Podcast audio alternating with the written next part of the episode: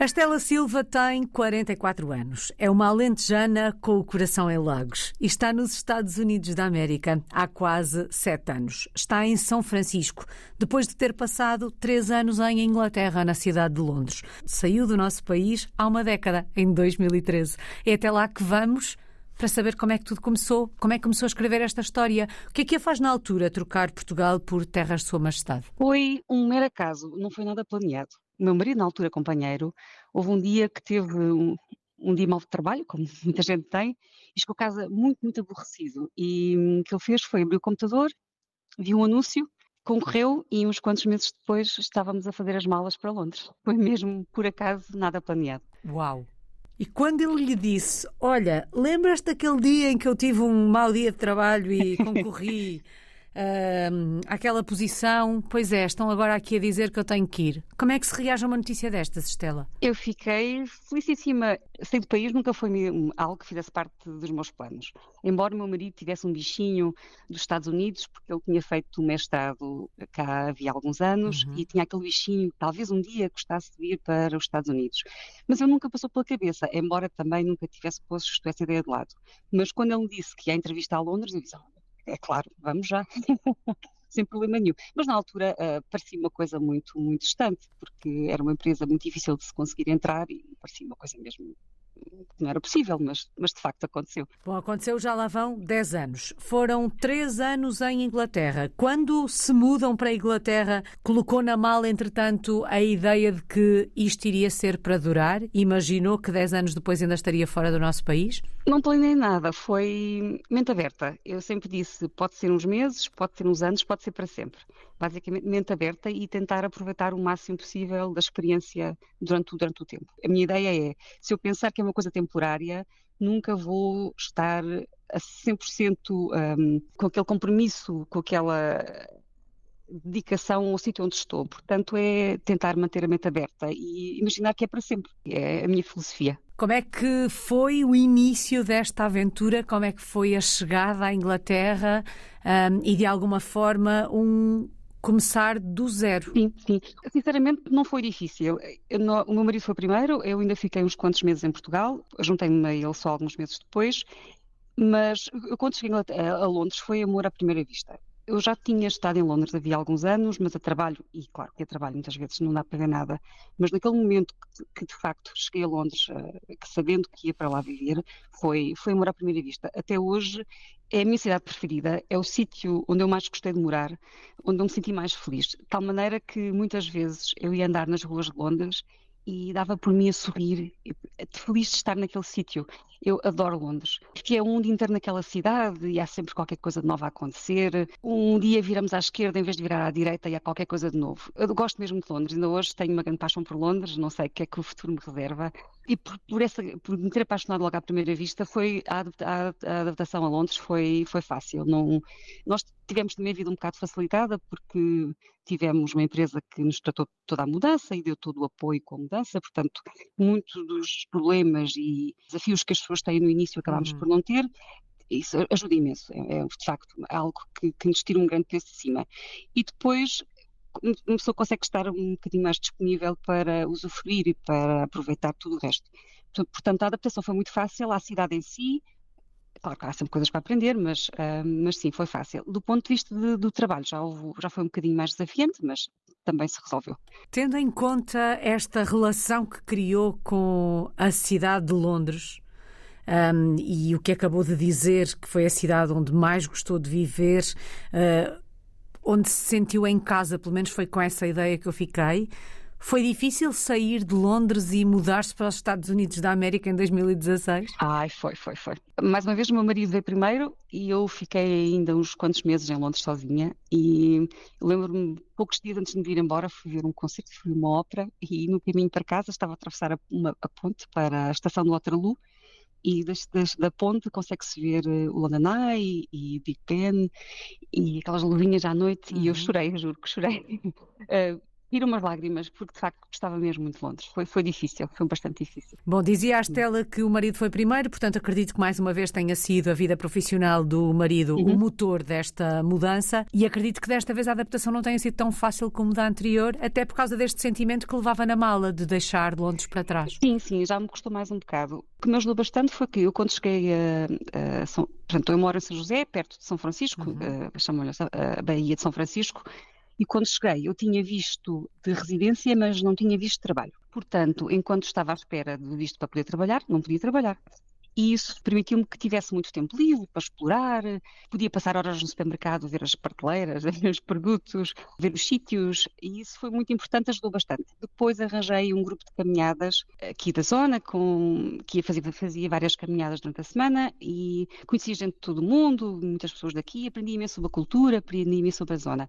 nessa, nessa parte já, já, já ajudou um bocadinho a ambientar, mas eu senti muito, foi um choque muito grande quando cheguei aqui senti falta daquele charme europeu, porque em Londres, eh, a parte das, as coisas são bonitas. Claro que há zonas feias, mas eh, de modo geral as coisas são uhum. bonitas.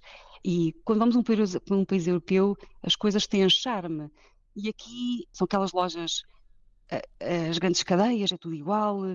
Faz, falta aquela. Hum, falta identidade. Ser, exatamente. E isso custou-me imenso. Custou-me imenso ser tudo igual é cadeia para aqui, cadeia para lá. Claro que claro, tem sítios bonitos. Aqui São Francisco tem coisas, sítios muito bonitos, e mesmo aqui na zona, depois há, há pode chamar cidades ou vilas que têm coisas muito bonitas, mas de facto, no geral, faz falta aquele charme. E isso foi, foi muito difícil para mim. Isso gostou-me bastante. Algum aspecto que a tenha surpreendido por aí, do ponto de vista cultural, social? Bem, sabemos que não podemos generalizar, porque nos Estados Unidos as coisas mudam de Estado ah, para sim. Estado. Mas uh, dos seus Estados Unidos, não é? Do, do, do, do espaço em que se move, uh, o que é que mais a surpreendeu? Acho que foi o tamanho das coisas e as distâncias, porque é tudo longe. Para nós em Portugal é, é longe, aqui é perto. Por exemplo, eu vou a Cabeleireiro a São Francisco, que demora quase uma hora lá a chegar.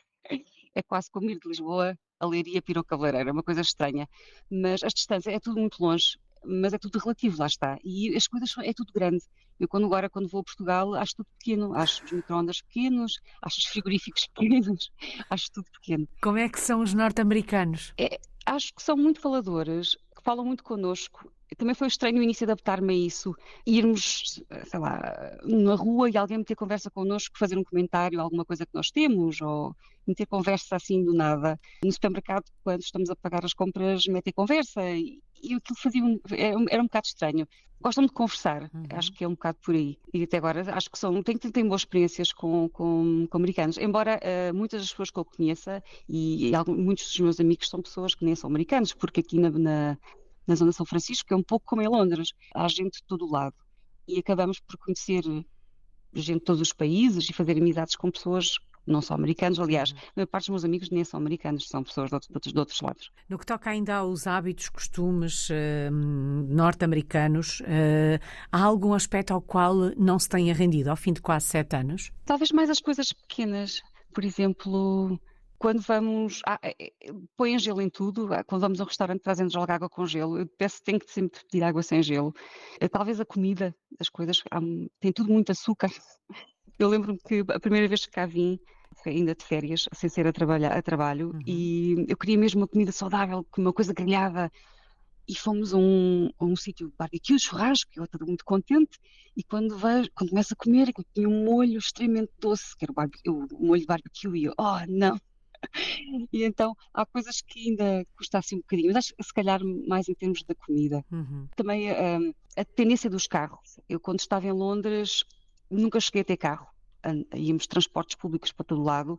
Claro que em São Francisco consegue-se andar transportes públicos, mas eh, fora disso é, temos, precisamos sempre de carro, de carro para todo lado. Isso condiciona de alguma forma a, forma de viver, não é? Sim, eh, acabamos por nos habituar, acabamos por nos habituar, mas é, é assim uma coisa estranha porque para ir ao supermercado é preciso de carro, temos que ir para todo lado de carro, é assim um bocado. É, que há uns tempos fui à Alemanha a trabalho e uma colega dizia-me, ai, depois podes apanhar o comboio do aeroporto para o hotel, que depois fica perto do escritório e vais de comboio. E eu, de comboio? Como assim de comboio?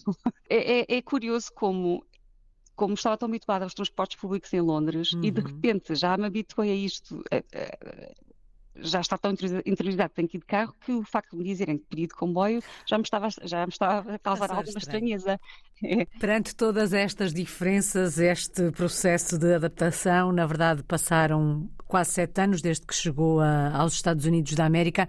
Sente-se em casa por aí? Sim, sim, sim. Sinto-me sinto em casa, sinto-me em casa, sim. É aqui a minha casa e, como, como dizia no início, a minha filosofia é pensar que vou ficar aqui para sempre. Portanto, é ter a minha casa como se ficasse aqui para sempre. Sim, sinto-me em casa. Sim. E essa forma de pensar, essa abertura de espírito, essa abertura ao outro, seja ele pessoa ou lugar, é meio caminho andado para que este processo de adaptação corra bem, pela sua experiência, claro. Eu acho que sim, eu acho que sim. Porque se pensarmos que é algo temporário, nunca estamos com a mente verdadeiramente aberta, obviamente, e coração aberto uh, para que nos possamos adaptar.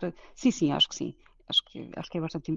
Pelo menos por mim funciona assim, hum. pensar que é para sempre. Sim, acho que sim. Bom, dizíamos há pouco que o motor destas mudanças é a vida profissional do marido. Como é que foi com a sua vida profissional nesta mudança para os Estados Unidos da América?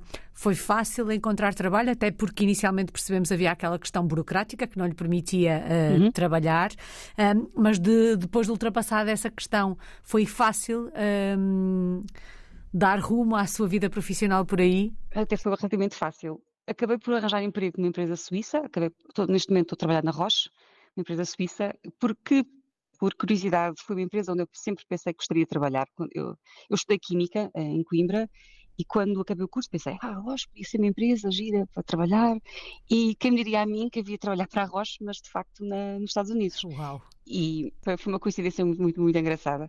Claro que a, eh, eh, a, Roche tem uma presença, uma presença muito forte aqui na, na, na, zona de São Francisco, tem a parte farmacêutica e a parte de diagnósticos, tem, tem esses escritórios e acabei por uh, conseguir emprego na Roche e estou muito contente. O que é que fazes, Stella? Uh, eu nem sei muito bem como é que se traduz para português. Eu faço uh, Product Stewardship, eu acho que em português é gestão de produto, uhum. então o meu uhum. trabalho tem a ver com garantir que os produtos cumprem os requisitos ambientais legais e também que os produtos são sustentáveis. Uhum. Eu estou ligada à parte de diagnóstico, a Roche tem de farmacêutica e diagnóstico e eu estou na parte de diagnóstico. Bom, e dizia a Estela que estava a gostar muito daquilo que está a fazer. Podemos dizer que está realizada profissionalmente? Sim, sim, sim. Gosto muito daquilo que faço e acabo por e trabalho com imensa gente aqui e, e depois como a Roche é uma empresa uh, multinacional, uhum. trabalho com imensos colegas uh, na Europa, porque a sede é na Suíça. Uh, e acabo por trabalhar com imensos colegas na, na, na, Suíça.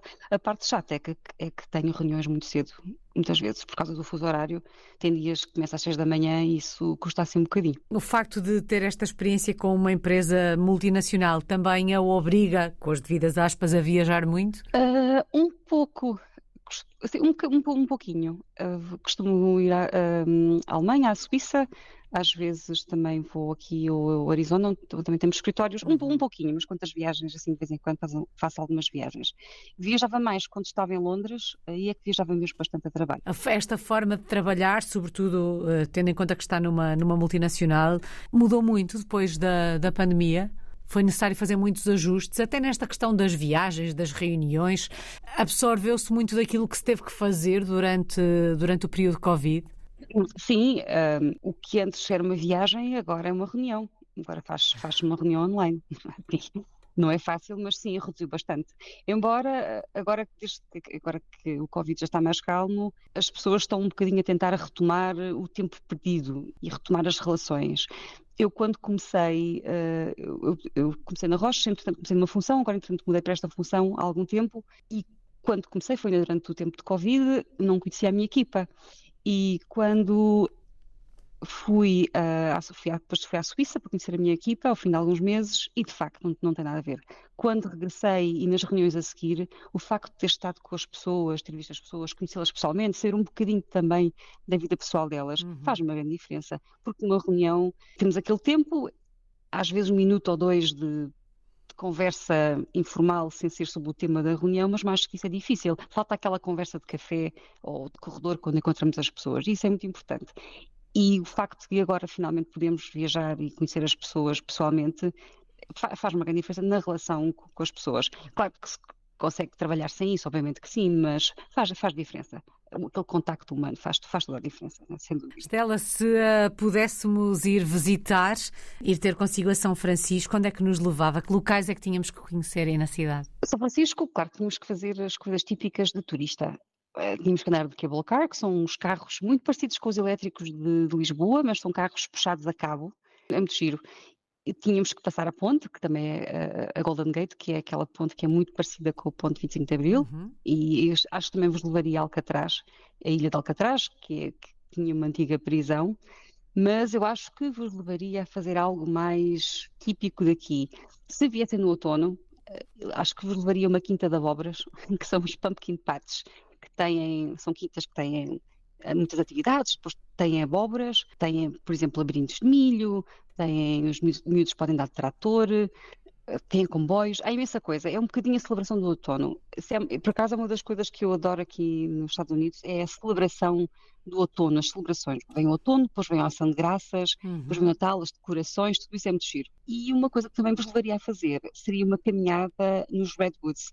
Os Redwoods são, são, umas, são umas árvores acho que são da família das sequoias, mas são mais altas que as sequoias, uma, acho que podem ir até mais, que, mais de mil metros de altura, são mesmo muito altas, também até um tronco mais magrinho, mais, mais estreito que as, que as sequoias, mas são lindíssimas e é uma coisa que em Portugal não, não há, que são árvores assim uhum. assim tão grandes. Aqui na zona há uma árvore em particular não é mais alta, mas é, acho que é considerada das mais antigas aqui da zona. A estimativa que tem à volta de 1900 anos. É uma árvore, já, já, já é uma senhora árvore. Uhum. é. E eu adoro os redwoods. São, nós, eu estou entre São José e entre nós e o mar estão as montanhas de Santa Cruz e depois toda aquela parte costeira que tem montanhas e é, toda ela tem redwoods que são, são lindíssimas. A floresta é, é espetacular. É mesmo muito bonito. Parecem-me ótimas uh, sugestões. A Estela já disse que abraça os desafios como se fossem para a vida toda. Mas a ideia é ficar quanto tempo aí nos Estados Unidos? Quando olha para o futuro, vê-se de facto durante a vida toda por aí? Não sei, não sei, não sei o que é que o futuro nos reserva, mente aberta. E agora nós, eu tenho uma pequenita com dois anos e meio. Uhum. Portanto, não sei o que é que vai acontecer. Nós, entretanto, já fizemos, já temos o passaporte americano, já conseguimos a nacionalidade americana. É sempre uma, uma, uma, uma segurança maior ter uhum. o, a, o passaporte em vez de ter só o cartão verde. E ela nasceu cá, não sei, não sei como é que vai ser. Podemos ficar aqui mais uns anos, podemos ficar aqui o resto da vida, não sei. Mas talvez, acho que me vejo, se calhar, pelo menos na, na parte da reforma, talvez a, a voltar para Portugal. Uhum. pelo menos por aí. Mas para já, vamos ficando. A Estela falava agora desta questão do passaporte que é sempre melhor do que ter só o, o tal green card, não é? O, que é uhum. é uma espécie de visto de residência. Deste ponto de vista, os Estados Unidos são um país muito muito chato para quem vai de fora, não é? Talvez um bocadinho. Nós, eh, eu, nós, eu tive a vida muito facilitada, tenho que reconhecer, porque quando vim, o meu marido, a empresa dele tratou, tratou de todos os vistos, do visto para ele, depois eu vim, foi só assim que eu cheguei, conseguimos meter logo os papéis para o green card para nós os dois, e depois, porque tivemos, tivemos alguém que que nos tratou de toda a uhum. burocracia. Se a pessoa já tem um trabalho, hum, já tem um trabalho em vista, já, já tem um, um emprego, é, se tiver esse apoio das empresas é muito mais fácil. E depois, é, no nosso caso, foi só esperar 5 anos, uh, depois ter o cartão verde, ao fim de 5 anos podemos pedir o passaporte. Uhum. Foi o que nós fizemos, foi um processo, o processo faz online e depois foi só esperar uns quantos meses uh, para conseguir ter o passaporte. Não foi assim muito complicado. Eu sei que, por exemplo, vêm amigos indianos, é, tem, chegam a ter que esperar 10 anos para conseguir ter o green card. Nós, nesse aspecto, os europeus, como somos menos, acaba por ser mais rápido e mais, e mais, simples. Bom, e a Estela também já nos disse que esta, esta história de amor, porque na verdade também estamos perante uma história de amor, deu frutos. Sei que ela é pequenina, Sim. mas Sim. que ideia é que têm sobre a passagem de testemunho? É um facto que ela nasceu nos Estados Unidos da América, eh, é cidadã norte-americana, mas é filha de portugueses. O pai é português sim. também, não é? Sim, sim, sim. Que ideia têm sobre a forma de ensinar o que é ser português? Nós falamos com ela sempre, sempre em português. Ela é pequenina, só tem dois anos e meio, não, fala, não diz ainda muita coisa, mas já nos responde em inglês. E eu não sei muito bem como é que vou, vamos conseguir gerir isto.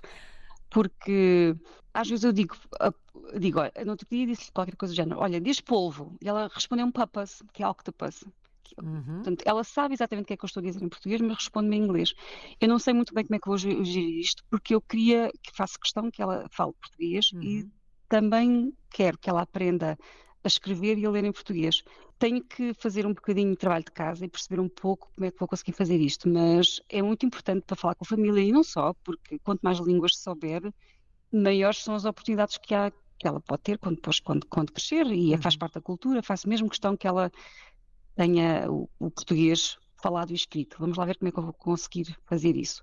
Em termos da parte, da parte cultural, a linha pequenina estamos ainda a ver como é que haveríamos de fazer, mas vamos tentar. Mas não é fácil. Estando longe, eu às vezes tento pôr bonecos animados na televisão em português, ela já reclama, por exemplo. Oh. Mas vamos ver. E a família está longe da família também não, não ajuda muito. Uhum. Essa parte também custa bastante, porque eu tenho uma família muito grande. Muitas das minhas memórias de infância têm a ver com, com a minha família, com os meus tios, com os meus primos. E o facto de ela estar aqui a crescer sem toda essa dinâmica familiar, sem essas memórias, com, quando, quando, temos tanta gente que gosta de nós, mas que estão longe e ela não tem esse contacto, isso para mim custa, custa muito. E, aliás, muitas das pessoas que nós, alguns dos nossos amigos portugueses, às vezes voltam justamente por causa desse motivo, das crianças e do contacto com a família. É muitas vezes o motivo que faz as pessoas voltar. Para já, não, isso não está nos nossos planos, uhum. mas, mas não é fácil. Certamente vai encontrar a solução correta, certamente ela própria vai perceber o quanto é importante falar uh, português. Uh, ela ainda é muito pequenina e, portanto, diz-me a experiência das histórias que vou ouvindo que o caminho certo vai, vai se apresentar à vossa frente. Estela, qual é que tem sido a maior aprendizagem desta última década e desta vida fora do nosso país? Acho que é, acima de tudo, é aprender, é mente aberta e, e ver o, o que se faz ou como as coisas são nos sítios diferentes por onde passamos e com isso conseguimos perceber e também dar valor ou, ou de melhor que há em cada sítio e aprender com as coisas menos boas, claro que também aprendemos a ver as coisas noutra perspectiva. E acho que conseguimos ter essa ideia do que valorizar as coisas boas em cada sítio para onde passamos. Acho uhum. que é um uhum. pouco por aí. E, e aprende-se imenso. É uma aprendizagem, porque é como se os nossos horizontes se, se abrem-se, abrem-se. Uhum. A, mente, é, em vez de ter aquela mentalidade fechada ou só olhar para o nosso cantinho, o mundo de facto é muito grande e acaba, acabamos por ter essas experiências todas, acabam por ser muito, muito enriquecedoras. Uhum. Nós próprios, na verdade, nesta abertura que fazemos, acabamos por aumentar a nossa capacidade de hum, de conhecimento, não é? Como se a nossa mala sim, tivesse sim, sim. uma determinada eh, dimensão e de repente, com esta abertura, esta mala cresce, não é? E é muito mais aquilo que conseguimos uh, transportar connosco. Saudades de Portugal, o que é que sente mais falta do nosso país? Claro, na família, a família, obviamente, é, é, o, é, o, é o principal, família e amigos. E depois uh, estamos fora e há, há, há uma sensação muito estranha que é eu vim embora, tenho lá a família, os amigos, gostamos muito uns dos outros, eu vou lá, visito, mas a vida deles continua e eu não faço parte daquela rotina diária, não faço parte daquela vida, são os aniversários que perdemos, hum, as coisas informais, alguém que está doente e não estamos lá, ou uma coisa boa para celebrar, não estamos lá, e é a vida que continua sem nós. Isso custa um bocado, custa uhum. um bocado, até que nós consigamos pensar, uh, interiorizar que de facto okay, gostamos muito dos outros, mas a vida deles continua, eu não faço parte daquela, daquela rotina, daquela realidade. E isso é, custa, custa bastante. E claro, uh, as saudades da família, principalmente dos, dos, pais, dos uhum. irmãos. Eu tenho sobrinho, tenho sobrinhos de várias idades e não os ver crescer, isso para mim é bastante difícil. Só falta uma palavra. Que palavra escolhe para resumir a última década? Eu acho que acho que é enriquecimento, enriquecimento interior, porque enriquecimento do, do, ponto de vista da aprendizagem, de uhum. aprender as coisas, de ver, de ver o mundo, acho que é, acho que é isso. Enriquecimento acima de tudo. E talvez também gratidão por ter a oportunidade de viver outras vivências, de outras culturas, de conhecer gente de todo o mundo. Acho que são essas duas, acho que são essas duas, enriquecimento e gratidão, acho que sim. Muito obrigada. Estela Silva está na cidade de São Francisco, nos Estados Unidos da América. É uma portuguesa no mundo desde 2013.